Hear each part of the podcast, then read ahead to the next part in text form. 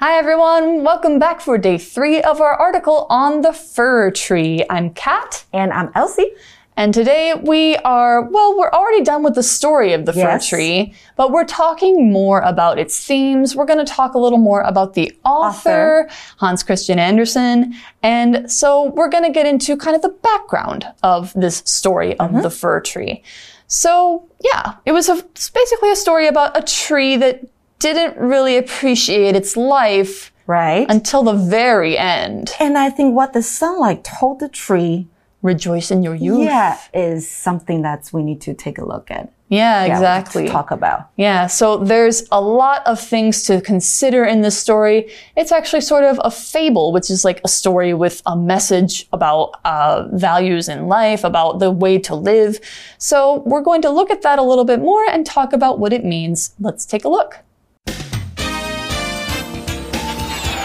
Reading. The Fir Tree. There are several morals in Hans Christian Andersen's short story, The Fir Tree. The young tree is not satisfied with its life in the forest and is eager to grow up. Feeling impatient to become an adult is an experience many children share. The fir tree has a naive and optimistic view of being cut down for humans' use it doesn't understand that it will die because it has been cut down. So, young people should enjoy the pleasures of their youth for as long as possible. They will need to deal with the painful reality of being adults soon enough. The story also shows that we often do not appreciate the good things in our lives. We usually take them for granted until they're suddenly gone. Once it is taken from the forest, the fir tree experiences sorrow and regret. It realizes how happy and peaceful its life among friends in the forest was. This is a lesson for us to count the blessings in our lives. We start out today by saying there are several morals in Hans Christian Andersen's short story, The Fir Tree. So a moral, um, moral can mean like trying to be a good person, but a moral in a story is a lesson that is learned from it, or or a lesson that's learned from an experience that you have. Basically, you would say the moral of the story is don't do this thing, do do this thing, live this way, don't live this way.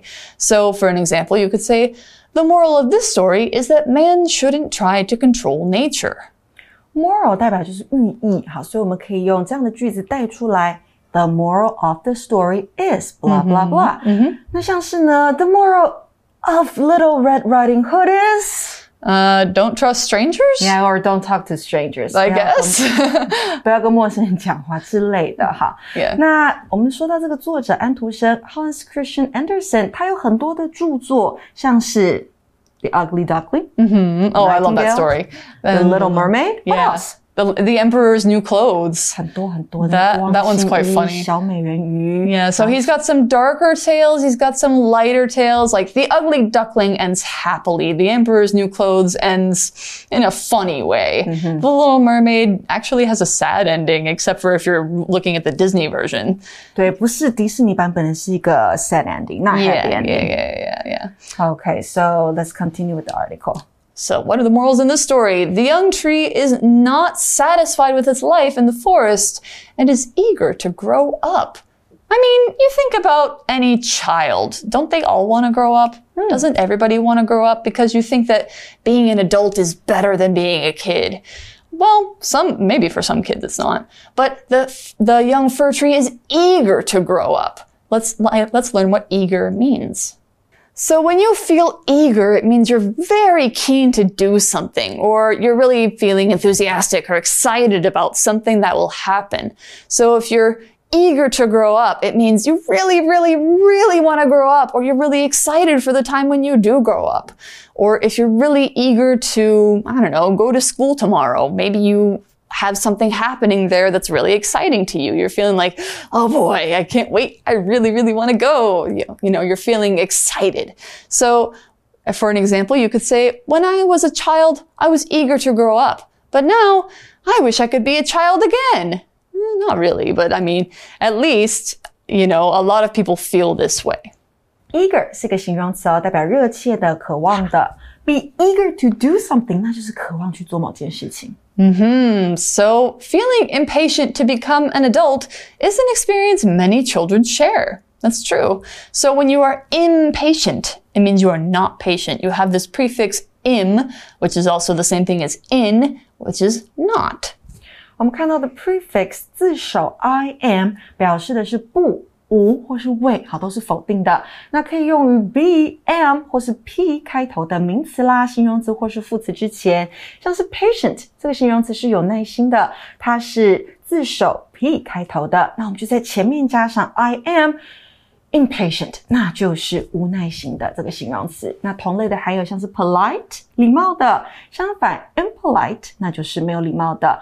possible 可能的，相反 impossible 不可能的。嗯哼。Okay, so Kat, did you feel impatient and want to be an adult right away when you were a kid? Not necessarily. I mean, maybe a little bit, but I think I just wanted to do things that were interesting to me. So maybe if being an adult could help me do interesting things, then maybe I would want to be an adult. But anyway, the fir tree has a naive and optimistic view of being cut down for humans' use. That's very true. He is very naive. Now, naive is one of these funny words. It looks like knave, but it's naive. It's actually the only word in English where the I can have two dots over it because it is its own syllable, naive. So having or showing a lack of experience or knowledge, it means you don't have a lot of experience or knowledge. You're kind of innocent. You're kind of looking at the world through eyes that don't really understand it yet. And you're assuming that everything is kind of, you know, going to be the way you expect it. Naive so if somebody say that, oh, Kat is naive, is that a compliment or not? No. No, right? It's not a compliment. I don't Right. think I'm naive. I think I'm world weary. That's kind of the opposite of naive. OK，再来还有一个字是 optimistic. What does it mean? Mm, optimistic is more of a compliment kind of word. It can be. So optimistic means you kind of look at the world in a way like things are going to go well. You have or show hope for the future. You expect good things to happen, or you expect that even if bad things are happening now, it will turn around again and things will get better. So yeah, the fir tree thinks like cut, being cut down is a good thing. It mm-hmm. feels optimistic about it. It thinks like, oh, my life will be so much better once I'm cut down, once I'm being used by humans. So for an example sentence, you could say, Nick feels optimistic about his chances of getting into a good university Optimistic 这形容词代表乐观的。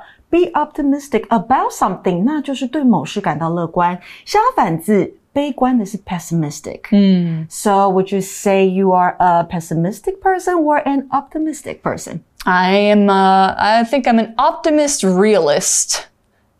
So I look at the world in a real way, but I want to Yes. see the good side of it. True. Yeah. Me too. So, yeah. Hope so. Mm-hmm. Exactly. So, I mean, being a pessimist can be helpful sometimes because it means you're not disappointed when things go wrong, but sometimes it can make you just feel bad. Hmm. Yeah. So, the tree is very optimistic. It doesn't understand that it will die because it has been cut down. 枞树呢，它不晓得被砍掉之后是会死的。嗯哼，So young people should enjoy the pleasures of their youth for as long as possible. That's true. I mean, young people always want to grow up sooner. They always want to, you know, get older and become adults sooner, but your young life is some of the best years of your life. You have more energy. Uh -huh. You have more opportunities. Yeah. And how old are young people? Ah, it depends on who you ask. I mean, zero to 30? 30 I don't know. only? Or 35. I mean, I'm almost 35. I, I still feel young, but who knows? It, it depends on how you feel. Like, you can be a child as long as you live if you just, you know, keep a mindset where you rejoice in your life. 所以年轻人呢，应该要尽可能享受年轻时候的快乐。For as long as possible，那就是享受的时间能多久就多久。 Mm-hmm. So, yeah, being a child is great because, you know, you have people to take care of you, you have people to teach you, you, you know, basically all your needs are met and you don't have to do all the work for Yeah, that. you don't have to worry a lot of things. Yeah, so they will need to, children will need to deal with the painful reality of being adults soon enough. Soon enough means soon, but it's sort of said to people who are impatient for something to happen. Like, if somebody's like, ah, I want this to happen, you say, don't worry, you'll understand soon enough, it'll happen soon enough.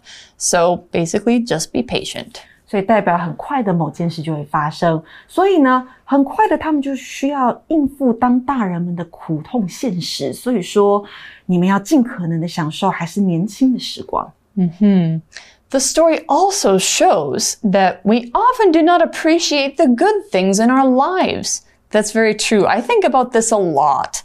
So we're talking about appreciating the good things in our lives. I think before we talk about that, we should learn what the word appreciate is. When you appreciate something, basically, okay, in one meaning, you're grateful for it. In another meaning, it means you understand how important it is. You admire it. You value it. You understand its worth and you understand that it has something about it that makes it good or makes it important. So if you appreciate the good things in your life, maybe, you know, every day you look around and you say like, oh, I have my pets. I appreciate that they are there. I have a good house that I live in. I appreciate that. I have good food to eat. I can take the bus and train anywhere I go. These are all things that you can appreciate about your life.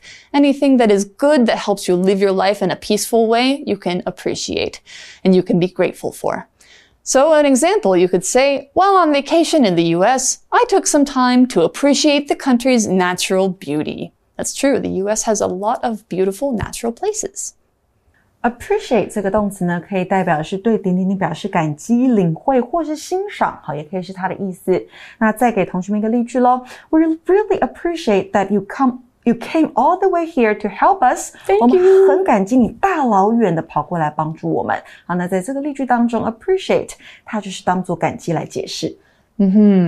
Yeah, so people don't often appreciate the things in their lives. We usually take them for granted until they're suddenly gone.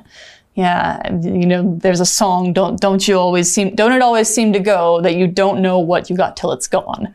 They paved paradise, put up a parking lot. it's a song, it's a song. It's a very good song. But anyway, you don't know what you have till it's gone. You take it for granted. And when you take something for granted, it means you fail to appreciate it. You see, it just, it's a usual part of life. It'll just always be there. It's just there. I don't have to think about it. It's just, you know, whatever. 所以呢，我们的时候呢，会 take what we have for granted，、也就是将我们拥有的视为理所当然，那就是不行的。 好，所以呢，take something or take somebody for granted，那就是将某事或将某人视为理所当然。 So, for an example, you could say Ethan's mom told him that he couldn't take what he had for granted. 哦，伊芬妈妈告诉他说，不能将他拥有的视为理所当然。 Especially don't take your friends for granted or your family for granted because they will feel like you don't care about them. Yeah. So once it is taken from the forest, the fir tree experiences sorrow and regret. So it's sorrow and regret, not great feelings to have at the end of your life.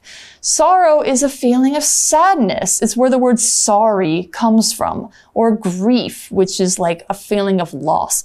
And it's especially caused by, you know, losing somebody or something. So when you lose, you know, the sun and the flowers and everything that you had before, you feel great sorrow and you feel very sad. So, for an example, you could say the whole family was filled with sorrow at the loss of their dog.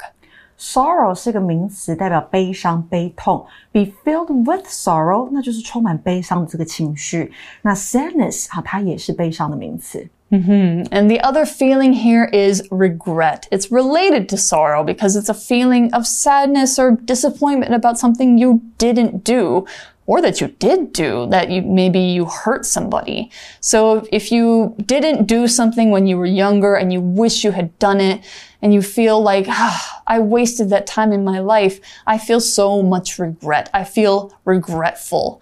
So yeah, you could feel regret if you don't do things that you want to do, or you could feel regret if you do things that hurt yourself or hurt others. So, for an example, you could say Gregory doesn't regret leaving his hometown, but sometimes he misses the people there. Regret 这个名词啊，代表的是懊悔、遗憾。好，在课文里面当然是名词，那它当然可以做动词使用，后面要加上的是 v i n g，代表你后悔做出的事情。嗯哼。 今天的 language in focus，我们要看到的是 once 的用法。那 once 这个字啊，它可以当做连接词或是副词来使用哦。可是意思和用法都不一样。第一个，做连接词的时候啊，once 它表示的是一旦或者是一点点点就点点点，它可以放在句中或者是句首也行。For example, you need to wash your hands once you get home。你一到家就要洗手。那再来第二个，如果把它当做副词用的话，它表示的是曾经。那这个时候啊，once 它常在主要动词附近，好去修饰它。像是呢，I once had a pet dog，but he died about a year ago，代表我以前呢养过一只狗，但是它大约在一年前去世了。第三个。once 当做副词的时候，还可以代表的是一次，那常常跟 once a 或者是 once every 来搭配，表示某事发生的频率。像是呢，I do exercise once a week，代表我每个礼拜运动一次。So the fir tree only realizes at the end of its life, well, it feels sorrow and regret. Mm -hmm. And it realizes how happy and peaceful its life among friends in the forest was. 那这棵树呢？它了解到，原来之前在森林中和朋友一起的时光有多么的开心。Yeah, you know, sometimes you look back at those times when you were with your friends and you're like, oh, I miss my friends. I miss that time. This is a lesson for us to count the blessings in our lives. When you count your blessings, this is a saying to be grateful for the things you have, appreciate what's good in your life while it's still there, while you still have it. Mm -hmm count one's blessings，那就是某人要知足。Mm. Be satisfied with what you have, right? Mm -hmm. However, don't take it for granted or yeah. take your family or your friends for granted. Exactly. And I think a good way to actually count your blessings, I try to do this every day, is when you get up in the morning or when you go to sleep at night, anytime you feel like you have time, stop and count three things you are grateful for mm. in your life. So, like, I could say, I'm grateful for the chance to film with you. Aww. I'm grateful for uh, the lunch I'm going to get later. I'm grateful for my seeing cat today. Aw, I'm grateful for my cats mm. who were uh, a little noisy last night, but you know what? It's fine. So be grateful for something mm-hmm. or somebody. Yeah, exactly. So you can do this very easily and it will actually really help to make you appreciate your life. So that's all we have for the fir tree, and we hope you've learned something from it. That means we're about to go to our For You chat. For You chat. All right, our chat question today is Will you change the way you live your life after reading this story? Why or why not? I think I will. Oh. I think I need to stop and smell the roses sometimes. Oh, yeah. Mm. You know, appreciate the beauty in the world, That's appreciate right. the things around you. I mean, I'm always trying to appreciate what I have and think about these things. So, mm, will I change the way I live my life? Not from that because I feel like I try to live that way already. Mm-hmm. but That's maybe nice. maybe I'll try and do more of that. Let's say that. Yeah, and like you said in the end of the story, we all should be grateful for mm-hmm. what we have. Yeah, even the small things, small things, big things, anything. Yeah, because you only have one life, you don't want to waste it. Mm. So for English for you, I'm Kat. I'm Elsie. And we'll see you next time. Bye-bye. Bye. Vocabulary Review Moral The moral of the movie is that you shouldn't lie to the people you love. Eager After several months of working without stopping, I am eager for a vacation. Optimistic. Although we're going to India during the rainy season, I'm optimistic. I know we'll have fun no matter what. Appreciate. Julia appreciated the help and support her friends gave her when she lost her job. Sorrow. Larry felt great sorrow for many months after his best friend died. Regret. I feel regret that I didn't visit the Van Gogh Museum when I was in the Netherlands, but I just didn't have time. 智慧小补帖。 Naive. Take something or somebody for granted. Count one's blessings.